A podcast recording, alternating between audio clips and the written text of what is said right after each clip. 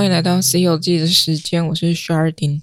今天是二零二二年的二月四号所录下的。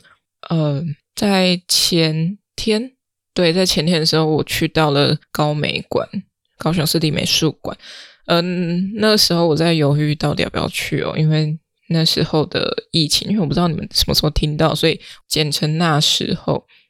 当时那时候的疫情其实有点严重，尤其在高雄的这个区块，所以我很纳闷、很疑惑、很不知所措，也没有。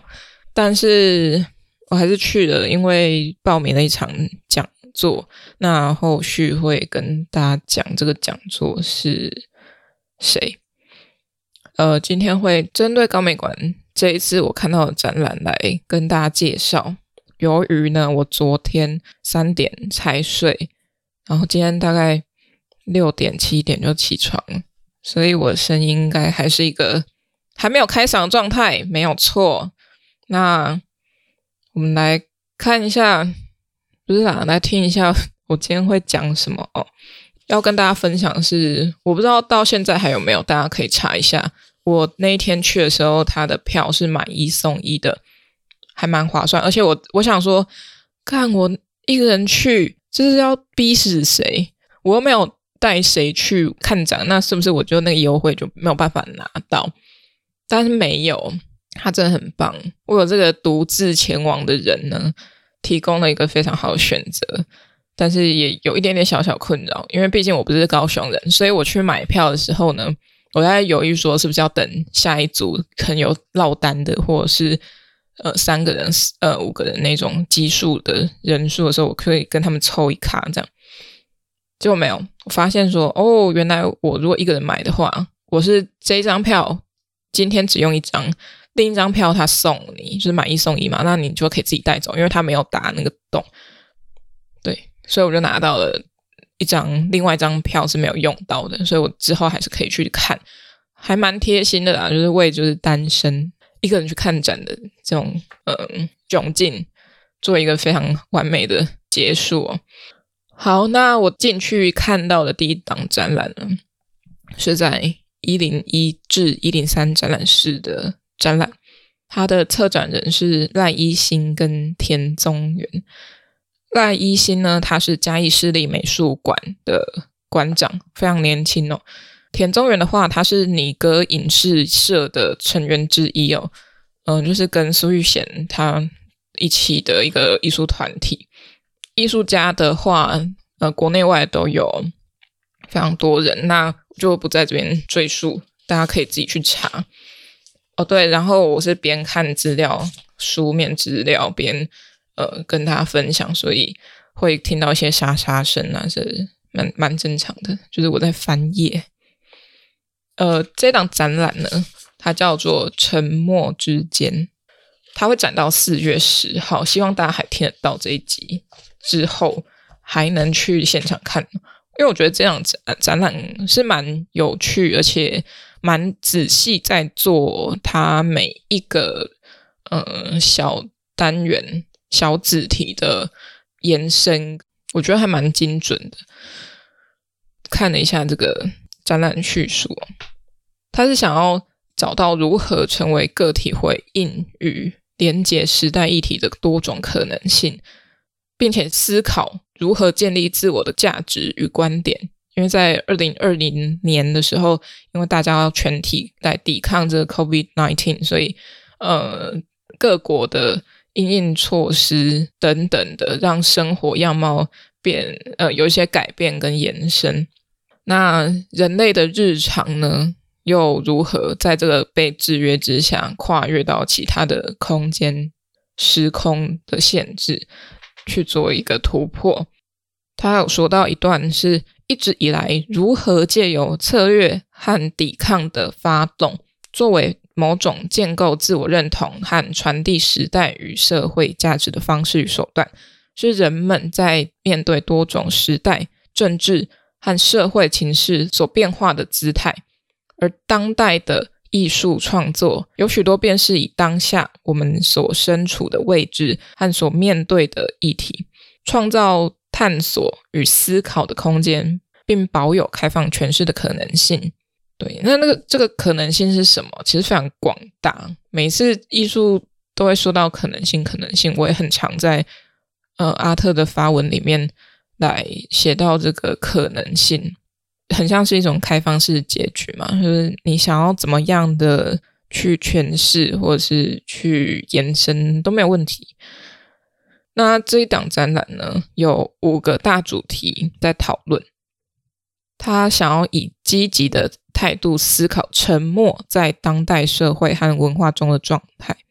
他们从作品当中呢，切入到不同的领域去哦。他们从作品中切入到日常生活或经验的公共场所场域，再透过城市的空间、媒体、档案和政权机构这些种种的来思考和探究。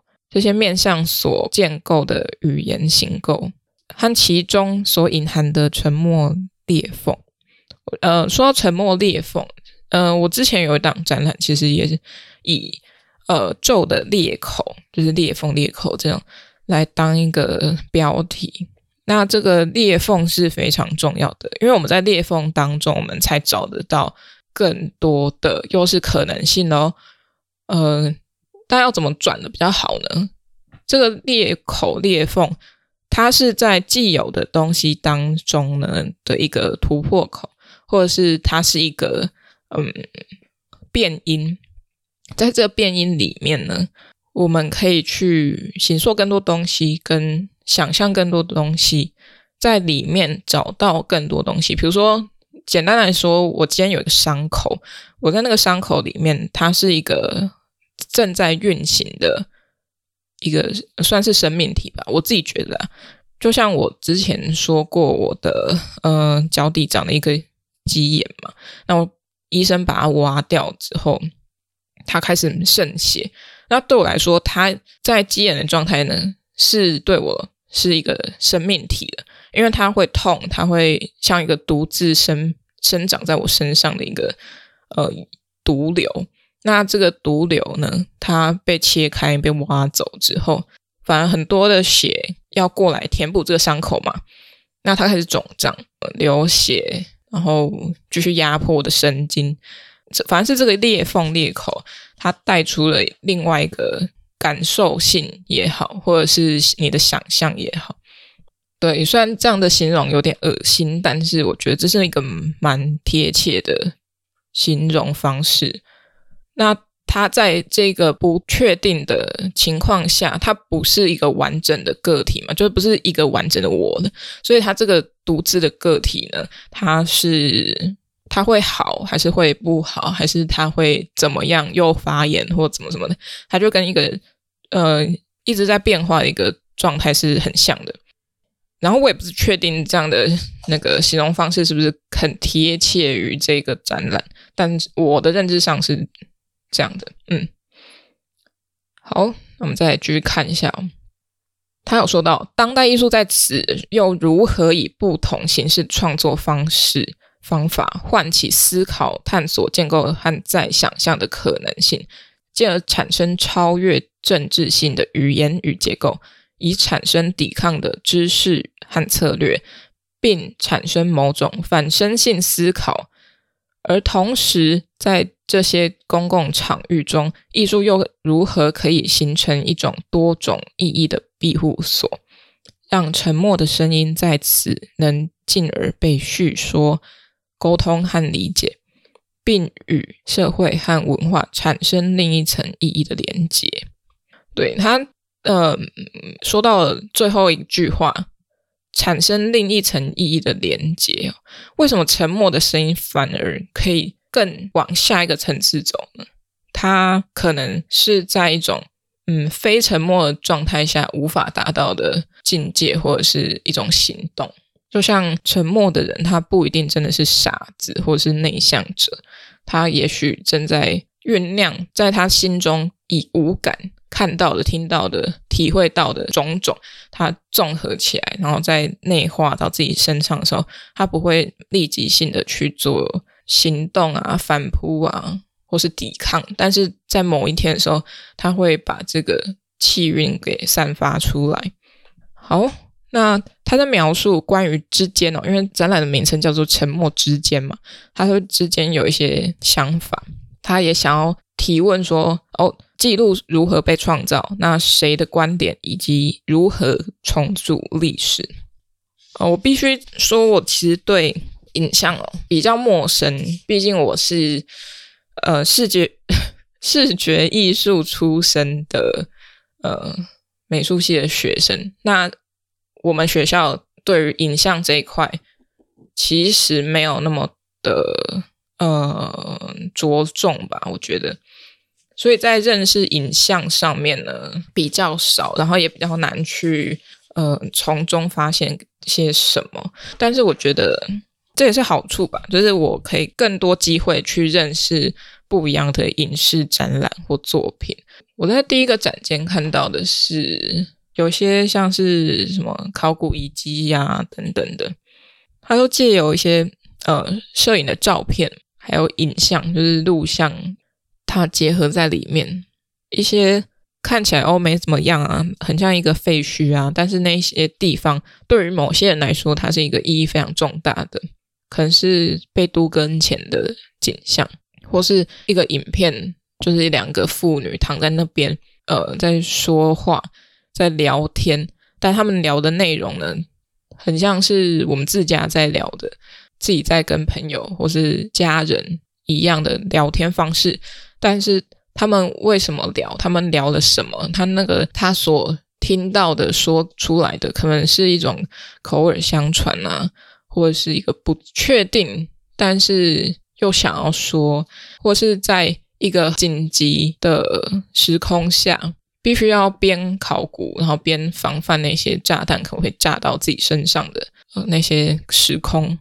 我整体看下来，我觉得它确实非常的精。细的把每一个小子体，刚说到都把它表现得非常的到位吧。因为如果以我自己一个不太熟悉影像的人来看的话，我在进入到每一个展间，然后每一个 他想要诉说，他想要诉意义来说，分的蛮清楚的。就是我进入到那个场域的时候，我能明显的感受到他跟前一个跟下一个是不一样的。透过他的安排方式，一个空的比较大场域的，或是在一个比较拥挤的被切割、被重组在同一个空间里面，然后你会听到好多不一样的声音在说话。加上还有一个蛮特别，是一个韩国的作品哦。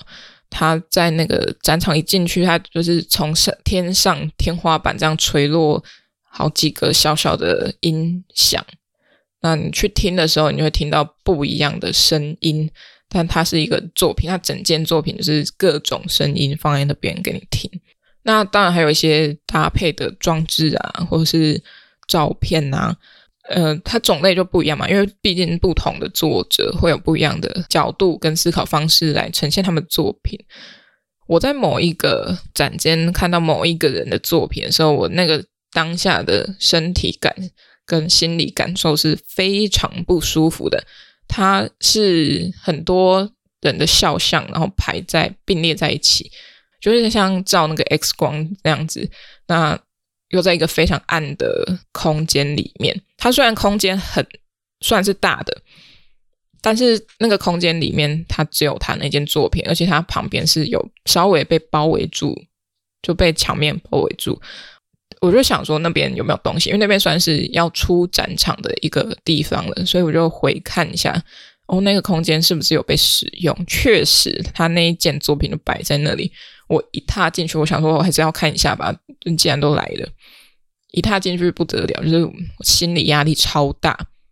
我一直很不知道该如何去看待这个所谓的肖像摄影，因为我有一些不太好的经验，不是我自己亲身体验到哦，我可能被拍，然后这个是呃他拿去使用不当，不是这种东西，而是。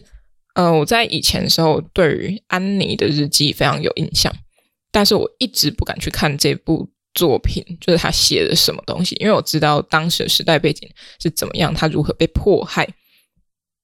那很多人呢都会用安妮的照片当做这一本书籍的封面，对此呢我非常的畏惧，可能是一种反差感吧，因为它可以被说成一个纯真或者是未经社会化，呃，没有在这个社会这个世界好好生长就被带走，就被处决的一个人。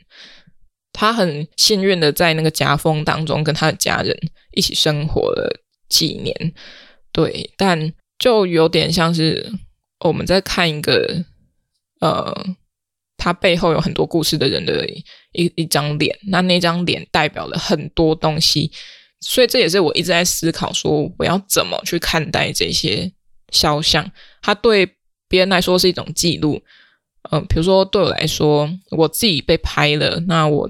以前家人很常拍照嘛，那时候还没有数位化的手机呀、也没有什么像现在那么方便，人手一机就可以拿起来拍照存档。我们甚至不用洗出来。那以前那个时代，我们就是需要用很多的底片相机去曝光啊，去拍照啊。傻瓜相机它是不能回看的。那我们输出之后，输出之后呢，我们会看到自己的点嘛？当然，对自己来说，那是一种熟悉感，那是一种家庭的一种温馨感。但对于别人来说，那也许是他最后一张照片，不知道他的未来在哪，他也不敢去奢望有没有这个未来。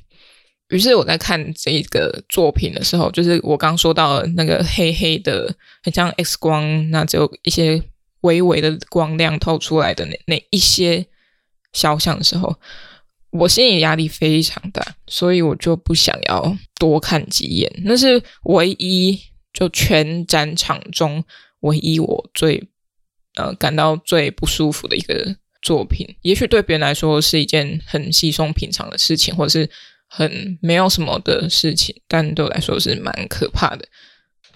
那因为很多影视作品，那我也不会一一去讲解每一件作品在做什么。但是确实很明确的分得出来，这边可能偏向于什么家庭纪实啊，或是比较虚幻型的，或者是比较政治型的，或者是可能牵涉到战争哦。他编排的放置作品的那些位置其实蛮巧妙的，呃，比如说可能跟一个政权迫害的呃影像有关的，它旁边就摆放了玩游戏的。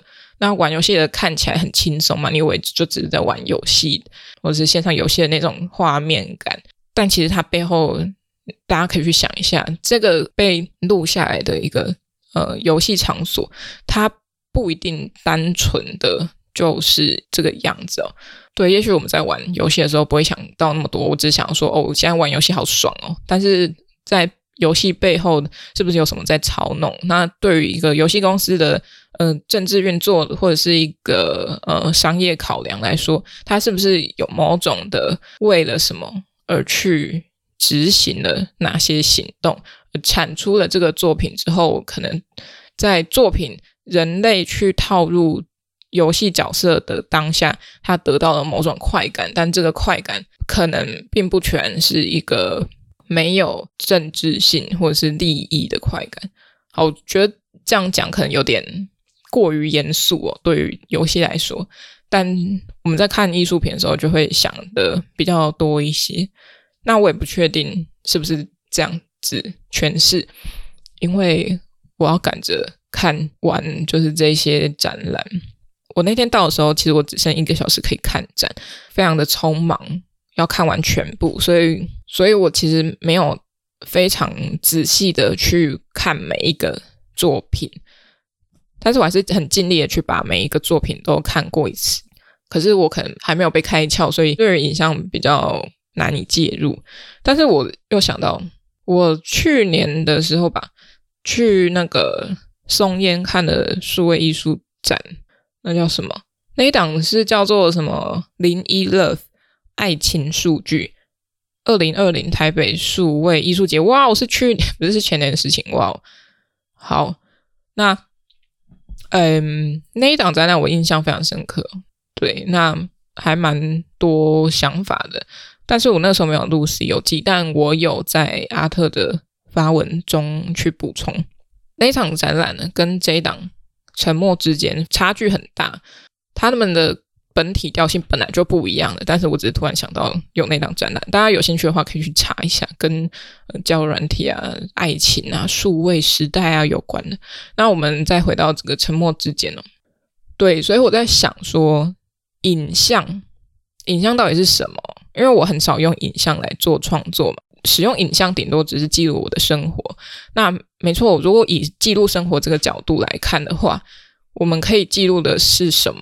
当下的生活，当下的年代，当下我们人使用什么东西？像是我们在看画作的时候，我们会从画里面看到哦，当时人可能是流行穿什么样的服饰。那影像意识啊，呃，我们这这个时代用了什么？我们爱我们拍了什么？我们那个时候流行什么？我们戴了什么戒指？穿着什么古着有无为不为，那些都是一个记录的开始嘛。那也代表了一种文明。你拥有了这个技术，你拥有这个器材，你具备了可以去记录这一切文明的开始。前面有提到说那个裂缝，裂缝，另外一个让我想到的是，我们这一些如果作品都称为是裂缝的一个。一个口好了，那它不是一个停止的状态哦，就算是一个一张呃照片，它也是哦，呃，它虽然记录的是那个时候当下的样子，但是它是一个即将跟非死亡跟非绝对的一种停止状态，因为它是一个在经由后人像这样的展览。去重新诠释它，赋予它不一样的意义，以及我们观者在看待它的时候有不一样的想法。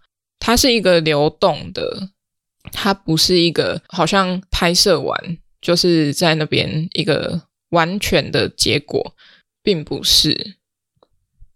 那整场展览呢，它当然是有纯声音的，像我刚刚说到的那个韩国的那种吊挂式的。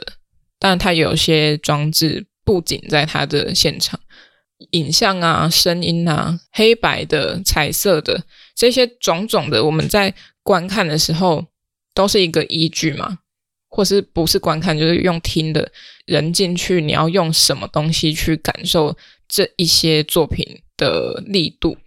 这个比较像是我会切入的角度哦。如果我不知道，无法感受到。这个展览要说什么的话，我会以这种方式，就是以这种外轮廓的方式去看待这些作品。所以，如果大家不知道要怎么看的话，其实想怎么样去观看它都行嘛。你如果听到声音，你纯粹闭眼睛听声音的话，你可能听到的是它不一定会有对白，它不一定会有背景音乐，它也许出现的只是一个呃声响。这个影像它是一个有声音的影像，还是没有声音的影像？你在看的时候，它会给你不一样的感受。那黑白的照片跟彩色的照片，对于那个历史感或是旧的那种感觉，第一个李李英展间的那个哀怒的他们那一系列的照片，他们是一个修复变成一个还原呐、啊，还原成一个彩色的照片。我都是对这种影像比较。摄影比较有感触，是有很多想法，像刚刚说到的肖像的想法，然后还有这一次这个艾努的艾努他们这一些这一系列的照片，会想说，当时在拍下这些照片的人是以一个。什么样的心态？是一个猎奇吗？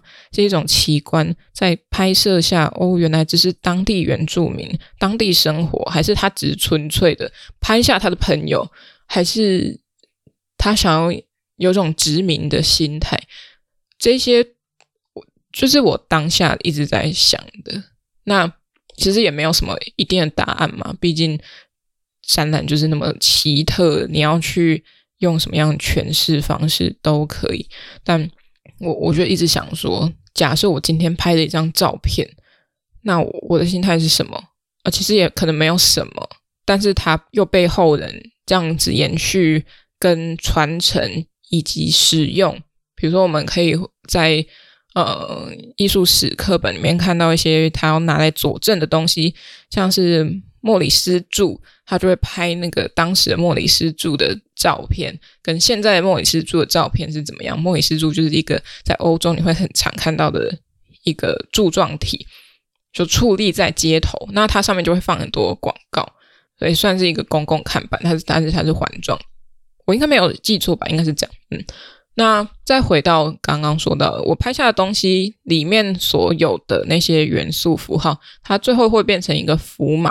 那对于某些人来说，它就可能不是对于那一个照片中的人类的一个情感，或是那个场景的情感，而是对于认识这张照片背后的代表历史的意义跟故事是什么。